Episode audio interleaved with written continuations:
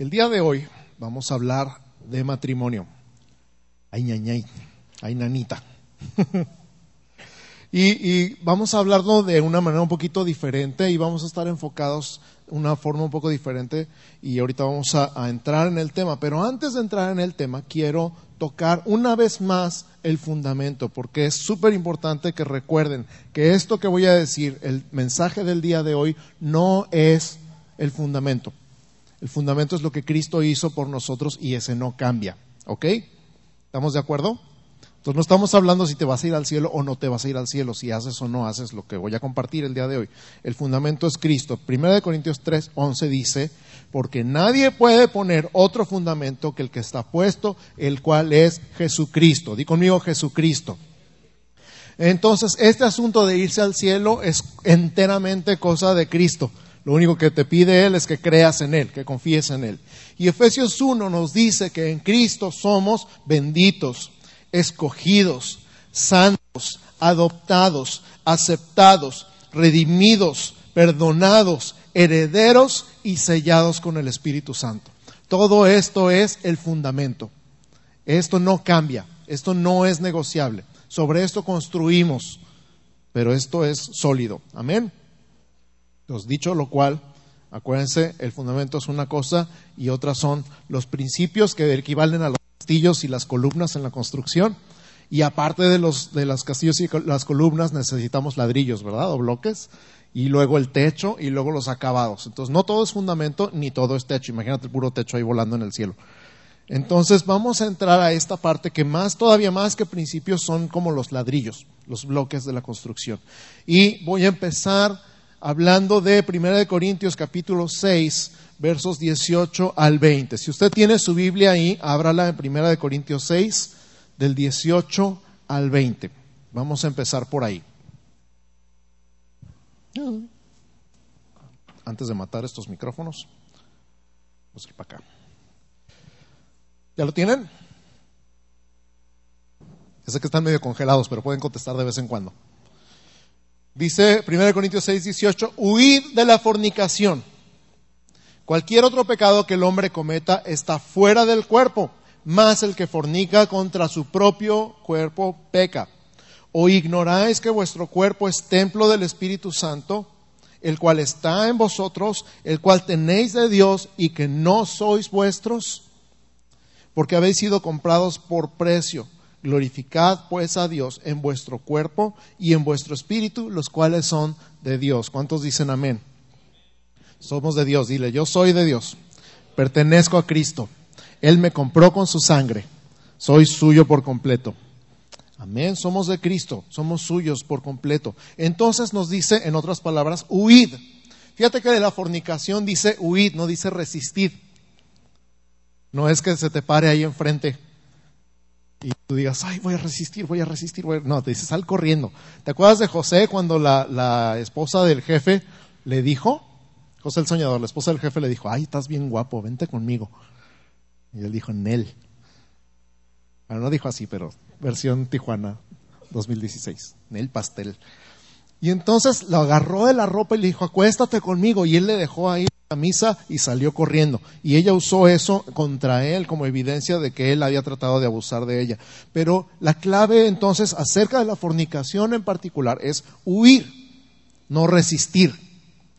Está la computadora, estás en el internet y aparece una imagen que quién sabe quién mandó llamar ahí. Y dices, ay, voy a resistir, no la voy a ver, no la voy a ver, no la... ¿Te doy una clave? Control W. ¿De verdad? Control W, cierras el tab. O Alt F4, al caso. Más fácil que estar ahí. Ay, no, no, no, no, ¿qué es eso? Huir, no resistir. Voltea con tu vecino y dile huir, no resistir. Una cosa es tratar de resistir y otra cosa es huir. Uh, hemos escuchado alguna vez el ejemplo del pastel de chocolate, ¿verdad que sí? Estás a dieta y te ponen un pastel de chocolate en la mesa. Si no te gusta el pastel de chocolate no hay problema, pero si te gusta el pastel de chocolate dices, no me voy a comer el pastel de chocolate, no me lo voy a comer. Yo soy fuerte, yo tengo fuerza de voluntad, yo puedo, no me lo voy a comer. Bueno, nomás una. Y al rato ya te comiste el pastel de chocolate y tienes un cargo de conciencia que no te la acabas. Por eso, la tentación no se resiste. Hay que huir de la tentación. Amén. Ahora, la palabra fornicación, la palabra original en griego, como se escribió en el Nuevo Testamento, es porneia. Porneia es la palabra raíz de palabras como pornografía. O sea, en la traducción literal es relaciones sexuales ilícitas.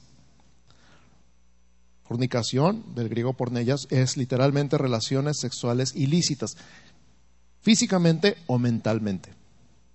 Eso incluye la pornografía y las fantasías. Todas las relaciones sexuales fuera del matrimonio son ilícitas. Punto. ¿Estamos de acuerdo? Están muy seguros, así como que, ay, pastor, está diciendo sexo en el micrófono. Sí. ¿Por qué? Porque Jesús te compró con su sangre, le perteneces, eres su templo y vives para su gloria. Esa es la razón. Hebreos 13:4, fíjate por el otro lado de la moneda, dice, honroso sea en todos el matrimonio y el lecho sin mancilla, pero a los fornicarios y a los adúlteros los juzgará Dios. De este versículo saco dos cosas. Número uno, las relaciones sexuales dentro del matrimonio son honrosas y sin mancha. Y número dos, juzgar le toca a Dios. Voy a repetir, número uno, las relaciones sexuales dentro del matrimonio son honrosas y sin mancha. Y número dos, juzgar le toca a Dios, no a ti ni a mí. ¿Cuántos dicen amén? Entonces, habiendo puesto esta base, entramos a matrimonio. Primera de Corintios capítulo 7 es un capítulo por excelencia acerca de matrimonio y está dividido la atención en varios grupos.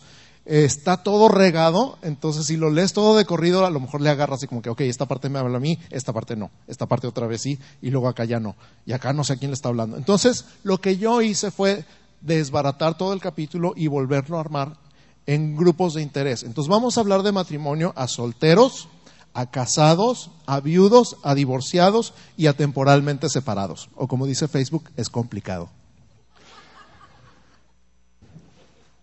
Entonces, solteros, número uno, solteros, vamos a hablar de matrimonio por un instante y nos vamos a enfocar en ustedes.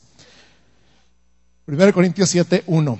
En cuanto a las cosas que me escribisteis, bueno le sería al hombre no tocar mujer. Oh, pues, Vamos a decir. Pero a causa de las fornicaciones, la palabra griega que ya dijimos hace rato, cada uno tenga su propia mujer y cada una tenga su propio marido. En otras palabras, si estás que no te aguantas, cásate. Es lo que está diciendo ahí, ¿verdad? Si estás que no te aguantas, cásate. Y luego habla de tu propia mujer, hombre, y tu propio marido, mujer. Catares 2.16 dice, mi amado es mío y yo suya. Casados aprovechen y volteen ahí. Esposo con la esposa y mía. Y esposa con el esposo diga mío, mío, mío, mío. En otras palabras, ¿qué dije? Si estás que no te aguantas, cásate. Tienes tu propia mujer. Soltero, eres propiedad de Dios. Amén. Te compró con su sangre, ya dijimos eso. Eres propiedad de Dios. Él te va a dar como regalo a otra persona sea, tú eres el regalo que Dios le quiere dar a otra persona. Tú le vas a dar a esa persona como regalo de bodas tu virginidad. Mientras llega, no uses el regalo. ¿A quién le gusta que le den un regalo de segunda? Ah, pues te lo compré ahí en los veteranos, estaba dos por cincuenta centavos, pero... No, ¿verdad? ¿A quién le gusta estrenar? Parece que ya viene Navidad, no se hagan. No uses el regalo. Ese regalo, tu virginidad, es el único regalo de bodas que le puedes dar a tu pareja. Entonces, eres propiedad de Dios. Dios te va a dar como regalo a alguien más. Tú le vas a dar tu virginidad como regalo. Mientras llega esa persona, no uses el regalo. Ahora, chispas, ya usé el regalo. ¿Y ahora qué hago?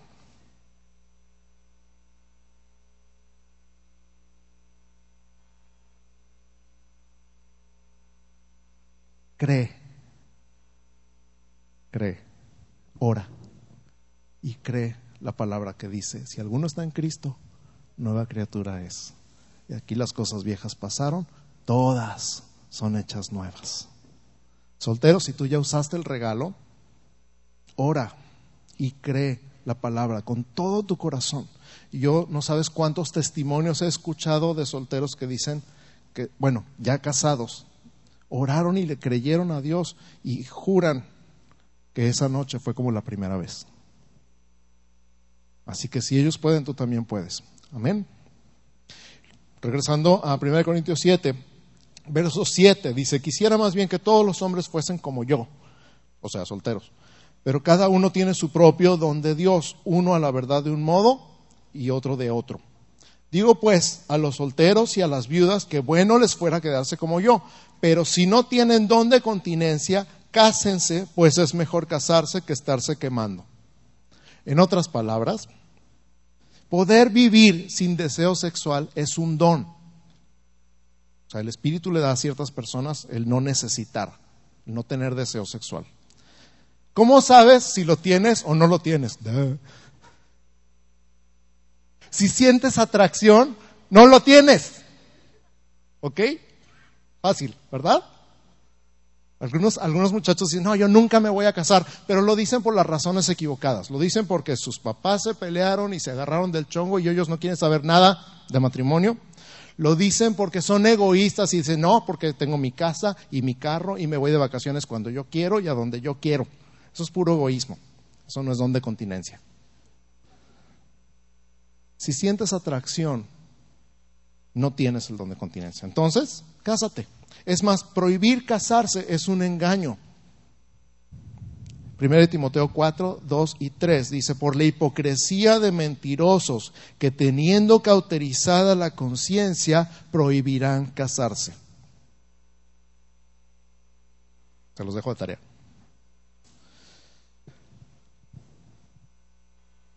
Versos 27 y 28 de 1 Corintios 7. Estás ligado a mujer, no procures soltarte. Esto también va para los casados, al rato hablamos de eso. Estás libre de mujer, no procures casarte. Mas también si te casas, no pecas. Y si la doncella se casa, no peca. Pero los tales tendrán aflicción de la carne y yo os la quisiera evitar. Qué tierno Pablo, ¿verdad? ¿De qué estar hablando? Yo no sé. en otras palabras, no te estrese demasiado este asunto del matrimonio. Ay, es que no sé si me voy a casar o no me voy a casar. O cuándo me voy a casar. O ay, es que no encuentro. Y estás nada más pensando en eso. Estamos hablando con solteros, ¿verdad? ¿Cuándo va a llegar? Y no ha llegado. Y la indicada, y el indicado, y el perfecto. Y no, pues perfecto, imagínate. Y luego, no, pues es que el matrimonio tiene muchas complicaciones. Yo veo a mis amigos casados, o yo veo a mis papás, o yo veo a mis tíos, y está muy complicado el asunto, hay muchas aflicciones. ¿Sabes qué? Sí es cierto, hay aflicciones en el matrimonio pero qué ricas aflicciones. y es más, déjate las aflicciones, las reconciliaciones. ¿Verdad? Ustedes díganme si sí o si no. ¿Casados? Con todo y todo. ¿Lo recomiendan el matrimonio? Ahí está. Ahí está, muchachos. Tome nota. Okay. Verso 32 para los solteros todavía. Quisiera pues que estuviese sin congoja. El soltero tiene cuidado de las cosas del Señor, de cómo agradar al Señor. Pero el casado tiene cuidado de las cosas del mundo, de cómo agradar a su mujer. Hay asimismo diferencia entre la casada y la doncella. La doncella tiene cuidado de las cosas del Señor para ser santa así en cuerpo como en espíritu. Pero la casada tiene cuidado de las cosas del mundo, de cómo agradar a su marido. En otras palabras, si te piensas quedar soltero, es para servir al Señor. No para que tengas tu casa y tu carro y tus vacaciones. Y Eso es puro egoísmo.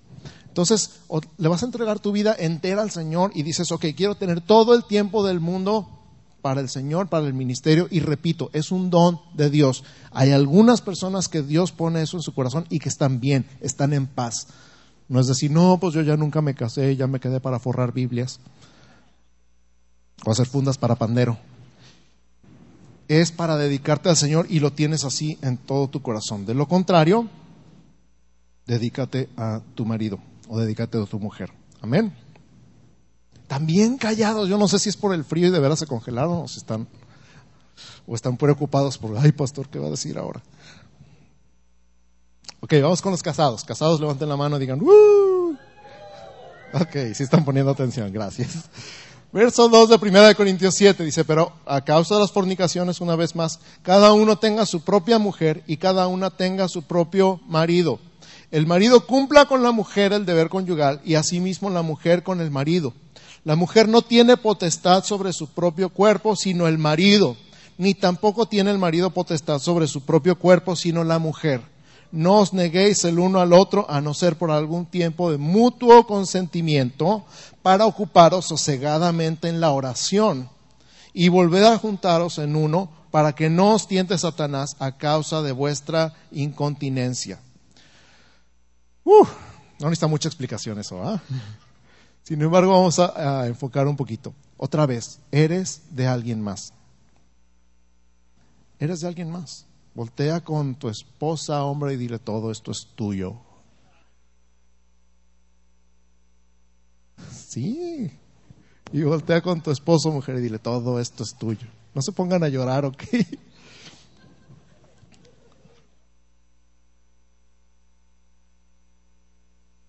Ahora, eso no quiere decir que llegas en la noche y le vieja, te toca.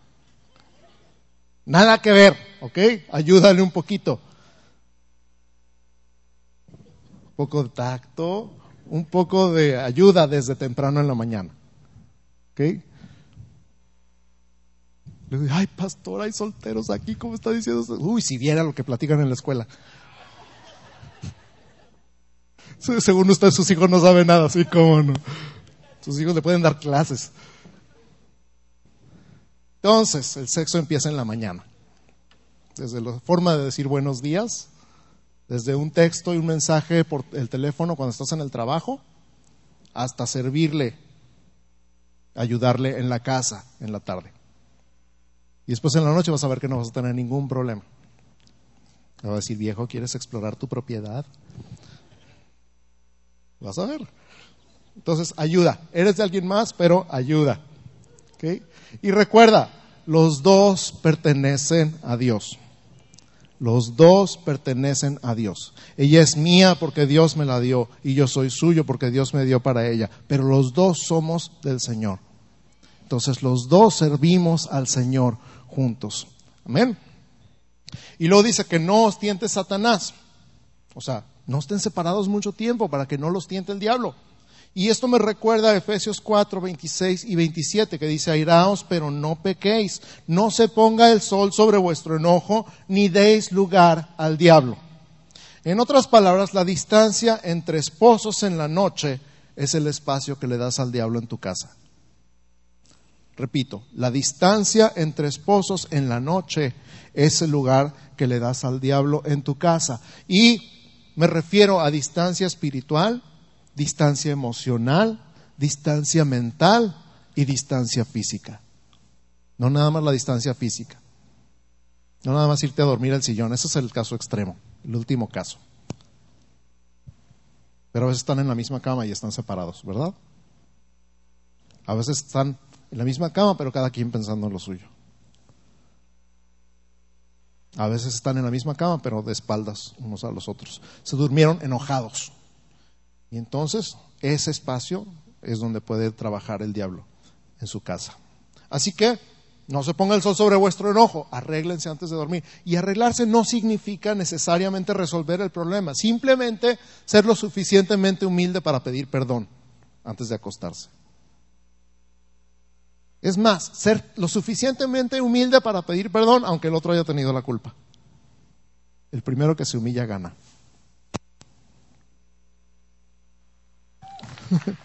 Amén. Entonces no le den lugar al diablo, no le demos lugar al diablo. Verso 10, 1 Corintios 7, pero a los que están unidos en el matrimonio, mando no yo, sino el Señor, que la mujer no se separe del marido. Y si se separa, quédese sin casar o reconcíliese con su marido y que el marido no abandone a su mujer. El verso 27, estás ligado a mujer, no procures soltarte. Estás libre de mujer, no procures casarte. En otras palabras, número uno, borra la palabra divorcio de tu diccionario. Borra la palabra divorcio de tu diccionario. ¿Y entonces por qué se vale divorciarse? Bueno, Mateo 19, Jesús les dijo, por la dureza de vuestro corazón, Moisés os permitió repudiar a vuestras mujeres, mas al principio no fue así. La dureza de corazón viene por dos razones, falta de perdón o incredulidad. Voy a repetir, la dureza de corazón viene por dos razones, falta de perdón o incredulidad. Mateo 19, 8. Porque eso mismo le preguntaron a Jesús, entonces, ¿por qué se puede divorciar? Pues porque tu corazón se endureció o porque endureciste el corazón de tu esposo o de tu esposa. Falta de perdón o incredulidad. No crees que Dios puede salvar tu matrimonio. Por eso no hay remedio. Cuando sí se recomienda el divorcio, y esto es un caso excepcional. Mm, estoy generalizando, pero en realidad esto se trata por separado. Cada caso, cada vida, cada matrimonio por separado. Cuando el incrédulo se va, y estoy diciendo el incrédulo, ¿ok? En caso de abuso, se trata en consejería. Cuando el incrédulo se va, o en caso de abuso, se trata en consejería. No es algo que voy a decir, todo mundo que esté en estos casos, sepárense, pero ya. No. Y al rato van a decir, no, el pastor dijo que me separar. Ne, ne, ne, Para tu tren. Esto es personal y se ve cada caso por separado. Verso 33, el casado tiene cuidado de las cosas del mundo, cómo agradar a su mujer. Y la palabra clave es agradar. Verso 34. La casada tiene cuidado de las cosas del mundo, de cómo agradar a su marido. ¿Qué es lo que más debería preocuparte, aparte de agradar al Señor en tu vida? Y ya digo, ya sabes que el Señor se agrada a ti. Agradar a tu esposo, agradar a tu esposa. Después de Dios, tu relación más importante, ¿cuál es? Tu esposo, tu esposa. Entonces, todo el, fíjate, todo el asunto del pelo, de cómo te peinas, de que si te lo pintas, que si no te lo pintas, que la ropa que escoges, que los colores, que las tallas, que ¿para quién es? Al jefe. Para la secretaria. ¿Eh? ¿A quién quieres agradar? ¿A quién le tiene que gustar la ropa que escoges? ¿A quién le tiene que gustar la forma como te cambias el pelo? ¿Para quién es? ¿Para ti mismo?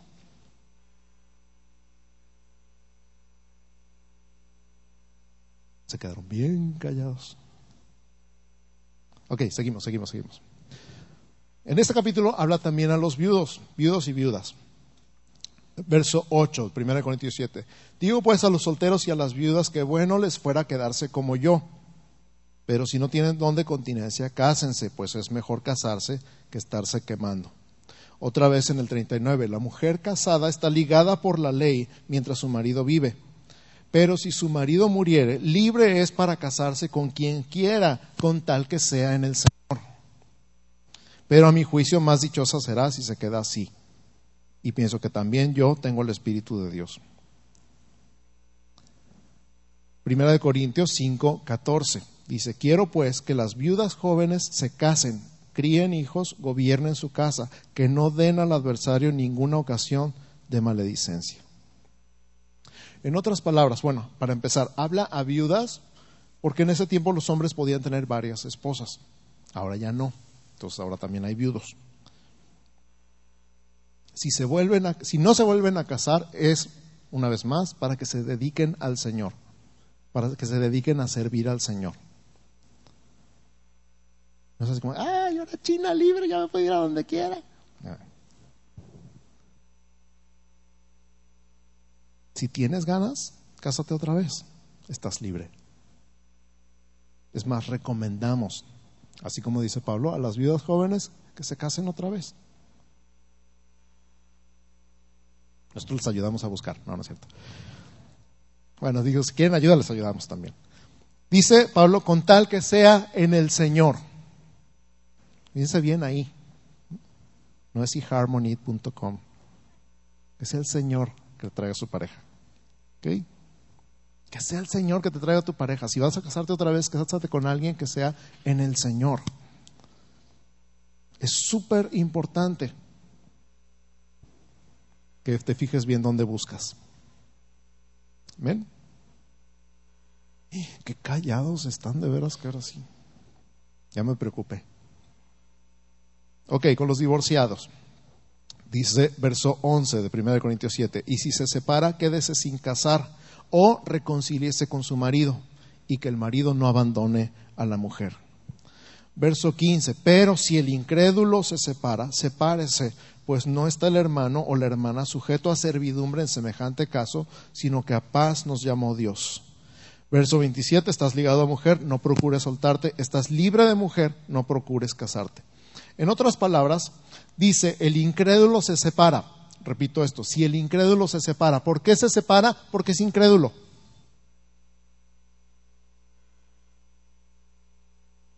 No cree que su matrimonio tenga remedio. Ahí habla específicamente del incrédulo que no cree en Jesús. Pero si no cree, no cree nada, ¿verdad? Hay gente que cree en Jesús, pero no cree que Jesús pueda con su matrimonio. Yo he hablado en consejería con personas que ya cuando se los pongo de esa manera, no es que con mi matrimonio ni Dios puede, se quedan así como... ¿Por qué? No lo habían pensado, pero en realidad es lo que están diciendo. Ni Dios puede con mi matrimonio. ¿Verdad que suena ilógico? Suena absurdo. Pero cuando están ahí en los pleitos y agarrados del chongo, dicen, no, de esta ni Dios nos saca. Pero Dios puede con todo. Dios es todopoderoso. Si tú crees que Dios puede salvar tu matrimonio, Dios va a salvar tu matrimonio. Amén.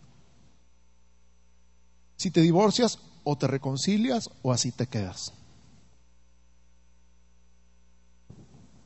Lo que está diciendo Pablo es lo que no quiere y lo que no queremos ver es personas que se están casando y divorciando constantemente. Ay, no, este no era, vamos a probar con el otro. Ay, este tampoco era. A ver si el tercero ay, esta no era. No me hizo feliz, se puso igual de amargada que la otra. Hello. ¿Quién la amargó? Y, y, vemos esto en un patrón de conducta en el mundo, ¿verdad? La tercera, la cuarta, la quinta, la sexta. Y ninguna me hace feliz. Pues no.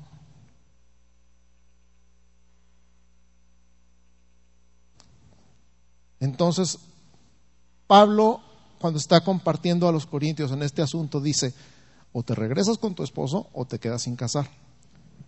Y entonces dice, como el Kiko, ay, así que chiste. ¿Qué está haciendo? Poniendo un límite, un límite sano. Un límite sano. Ahora piénsalo bien antes de separarte. Porque no te vamos a decir, ay, pues vuelve a probar y vuelve a probar y vuelve a probar. O te regresas o te quedas así. A menos que el otro te haya divorciado, que es lo que está diciendo en el primero. Entonces quedas libre. Porque no fuiste tú el, el que buscó. Y ahora, temporalmente separados. Este es el quinto y último punto. Temporalmente separados. Verso 5. No os neguéis el uno al otro, a no ser por algún tiempo de mutuo consentimiento para ocuparos sosegadamente en la oración y volver a juntaros en uno para que no os tiente Satanás a causa de vuestra incontinencia. Esto es súper, súper, súper importante. Y, y va para todos. El sexo no es una moneda. El sexo no es una moneda, no se negocia con él. No se da a cambio de nada, ni se pide a cambio de nada. El sexo no es un premio, el sexo no es un castigo, el sexo es un medio de unidad.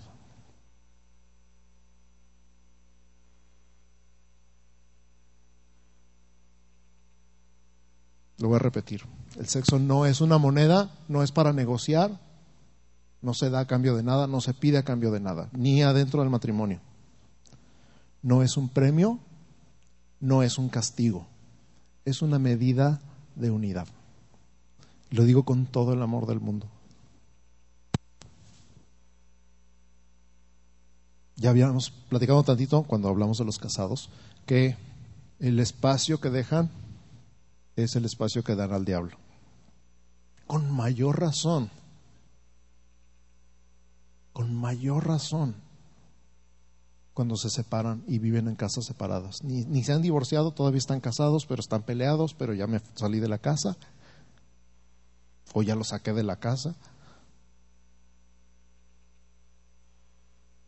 Y con todo mi corazón, con todo mi corazón, lo único que estás haciendo es destruir tu casa.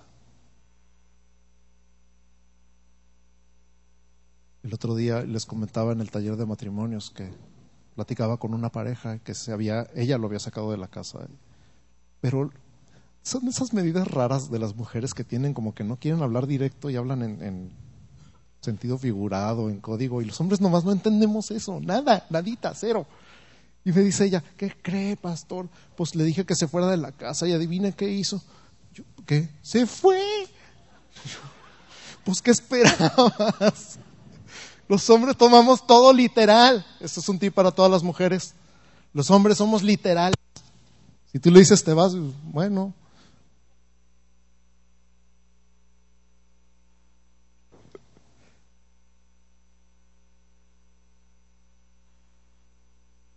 Una de las razones por las que mi esposa y yo nos venimos a vivir a Tijuana, a tres mil kilómetros de mis papás y de mis suegros, era para no tener a dónde correr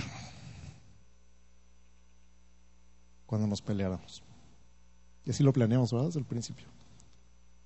Ni modo, dije, estás a tres mil kilómetros de tus papás, nos arreglamos o nos arreglamos. ¿A dónde me voy? Ni, ni los vecinos, nadie conocía. Y sabes que fue lo mejor que pudimos hacer.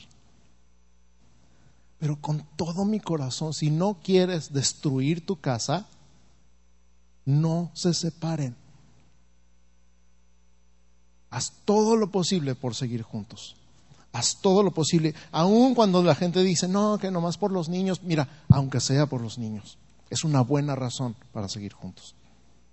Y después vengan a consejería y después vayan al taller de matrimonios. Ahí están primero, ay, pastor, no sé qué hacer. Y ven al taller, ay, no me voy a ir a Disney.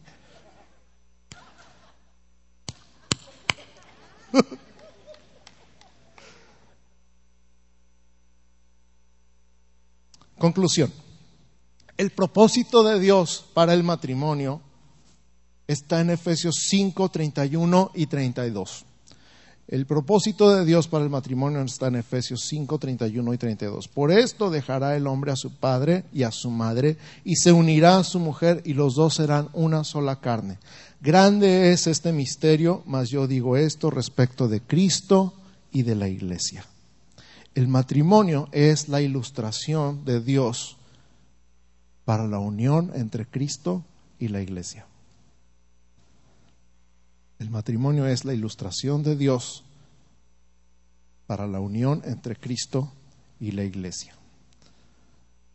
La gran pregunta es, ¿tu matrimonio está reflejando la relación entre Cristo y la iglesia?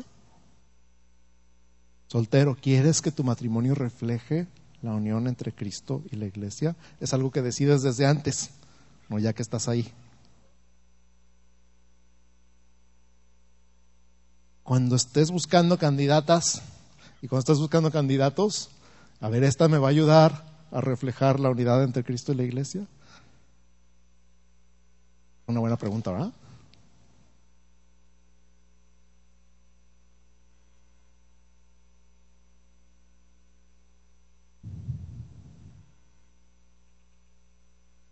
Matrimonio es como un pastel que se le tiene que antojar a los demás porque son tan felices. Tu matrimonio es el testimonio para tus parientes y para tus amigos. Tu matrimonio es como cuando la gente dice, ¿por qué son tan felices? Me molesta que sean tan felices. Me estresa su felicidad. Y entonces puedes decir, es que Cristo es el centro de nuestro matrimonio.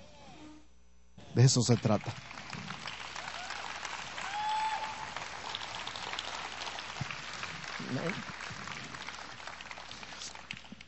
Ahora, Cristo es el centro de tu matrimonio, pero ¿es el centro de tu vida? Empecemos desde el principio, solteros, casados, viudos, divorciados y temporalmente separados. ¿Dónde está Cristo en tu vida? ¿Está a la vista? ¿Está cerca? ¿Está a tu lado? ¿Está en el centro? Y te voy a pedir que cierres tus ojos, todo el mundo cierre sus ojos. Por un, dos, tres, cinco minutos. A lo mejor tú nunca le has pedido a Cristo que sea el centro de tu vida. Y hoy estás entendiendo que tu relación más importante es tu relación con Dios. Más que con el esposo, más que con la esposa, el novio, la novia, o el ex o la ex. Tu relación más importante es tu relación con Dios. Entonces, te voy a preguntar directamente, y todo mundo con sus ojos cerrados, porque te voy a pedir que levantes la mano en un instante si tú nunca le has dado tu vida a Cristo, si tú nunca le has pedido que sea el centro de tu vida, que entre en tu corazón, que te dé vida eterna, si no estás 100% seguro que vas camino al cielo y quieres estar seguro, ahorita te voy a decir cómo. Porque la Biblia dice que Dios te ama. Y tenemos que empezar por ahí. Dios no está enojado contigo, Dios no te odia, Dios no te aborrece, Dios no te aparta de Él. Dios te ama. Te ama tanto que mandó a su único hijo a morir en la cruz para el precio de tus pecados. Te ama tanto que su hijo derramó toda su sangre por amor a ti.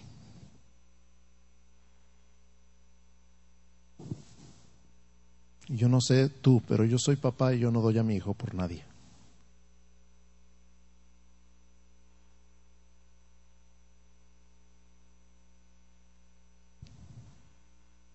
Entonces Dios te ama, aunque seas pecador, Él te ama.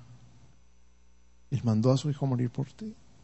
Y entonces a ti te toca aceptar o rechazar lo que Cristo hizo por ti en la cruz, porque fue por ti aunque hubiera sido el único hombre sobre la tierra o la única mujer sobre la tierra, fue por ti.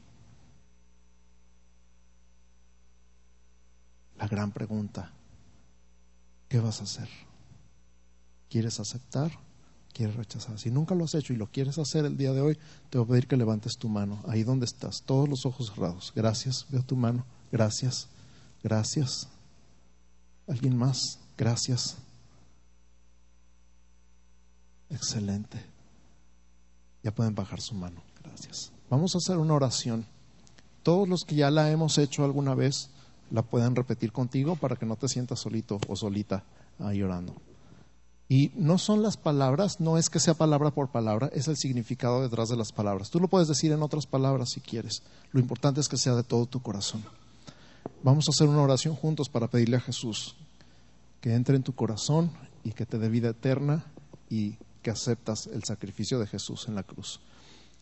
Así que dile, Padre, en el nombre de Jesús, te doy gracias por enviar a tu Hijo a morir en la cruz por mí, para perdón de mis pecados y para darme vida eterna.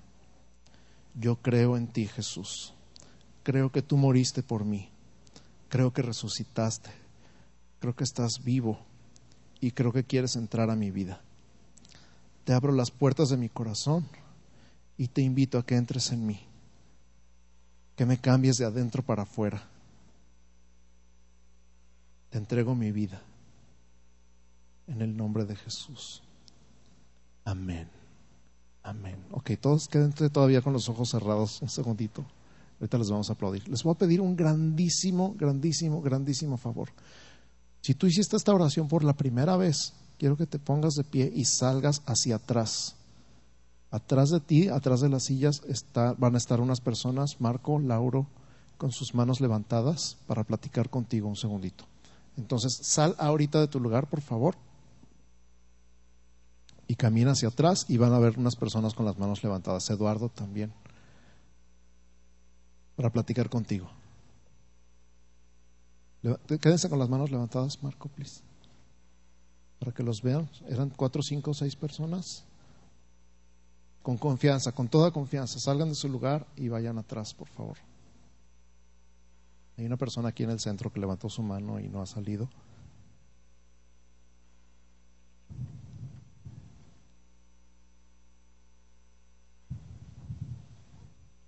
Y mientras ora, ora y dale gracias al Señor.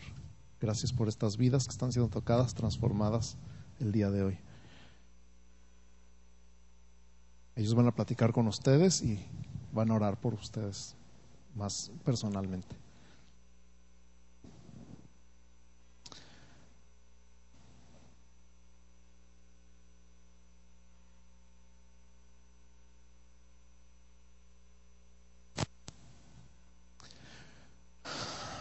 Ok, ahora todos los que están sentados vamos a decir, Señor, gracias. Gracias porque tu palabra tiene todos los temas habidos y por haber, todas las preguntas que se me puedan ocurrir, todas las dudas que pueda tener, todo está siempre en tu palabra, todo está siempre en tu palabra, nada se escapa de tu palabra. Gracias Señor porque tú nos hablas a solteros, a casados, a viudos, a divorciados y a separados. Y tú nos das dirección, nos das una guía clara. Te agradecemos, Señor, una vez más. Te pedimos, Espíritu Santo, que en el momento del conflicto, que en el momento de la duda, que en el momento de las decisiones, tú nos des sabiduría, tu dirección en nosotros sea clara y podamos actuar de acuerdo con tu palabra. Espíritu Santo, recuérdanos lo que hemos escuchado el día de hoy, lo que leemos en tu palabra acerca del matrimonio, acerca de la familia, y que podamos con todo nuestro corazón, por tu Espíritu Santo, por tu gracia, por tu poder, caminar en tu palabra, en el nombre de Jesús, en el nombre de Cristo Jesús. Amén. Amén. Que Dios los bendiga.